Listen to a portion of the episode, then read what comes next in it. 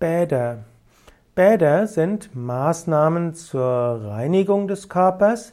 Bäder sind aber auch Maßnahmen der Körperpflege. Bäder sind auch Maßnahmen zur Behandlung des Körpers. Bäder können also einfach zum Wohlfühlen dienen, Bäder können zur Reinigung dienen, aber Bäder können auch zur Heilung und zur Vorbeugung dienen. Man unterscheidet Vollbäder und Teilbäder und manchmal gibt es auch andere Badeanwendungen, die auch als Bäder bezeichnet werden.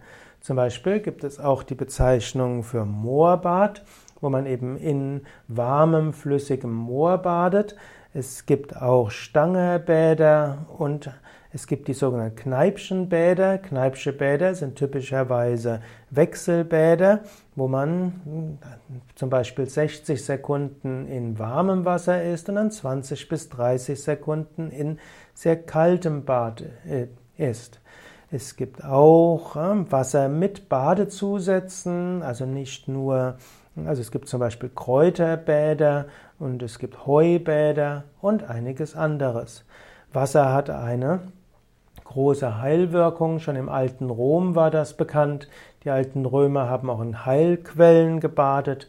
Und eigentlich in vielen Völkern gibt es das Konzept, dass man an bestimmten, zum Beispiel an warmen Quellen, Thermalquellen, sich badet und dass man damit Heilwirkung hat. Die äh, Indogen, indigenen Völker haben dabei nicht nur daran gedacht, dass das rein über die Temperatur wirkt, sondern an Quellen und warmen Quellen sind insbesondere auch Heilwirkungen von den Energien her, vielleicht von Feinstoffwesen, Engelswesen und so weiter. Die Balneologie, die sich gerade im 19. Jahrhundert stark entwickelt hat, hat die Heilwirkung des Wassers versucht, eher schulmedizinisch zu erklären. Und da gibt es auch einige gute Erklärungsmöglichkeiten, indem man eben sagt, dass die Bäder eine bestimmte Stimulierung sind, Wärme, Kältstimulierung, äh, aktiviert den ganzen Körper, bringt den Kreislauf in Gang, hilft auch, dass der Körper sich selbst reinigt.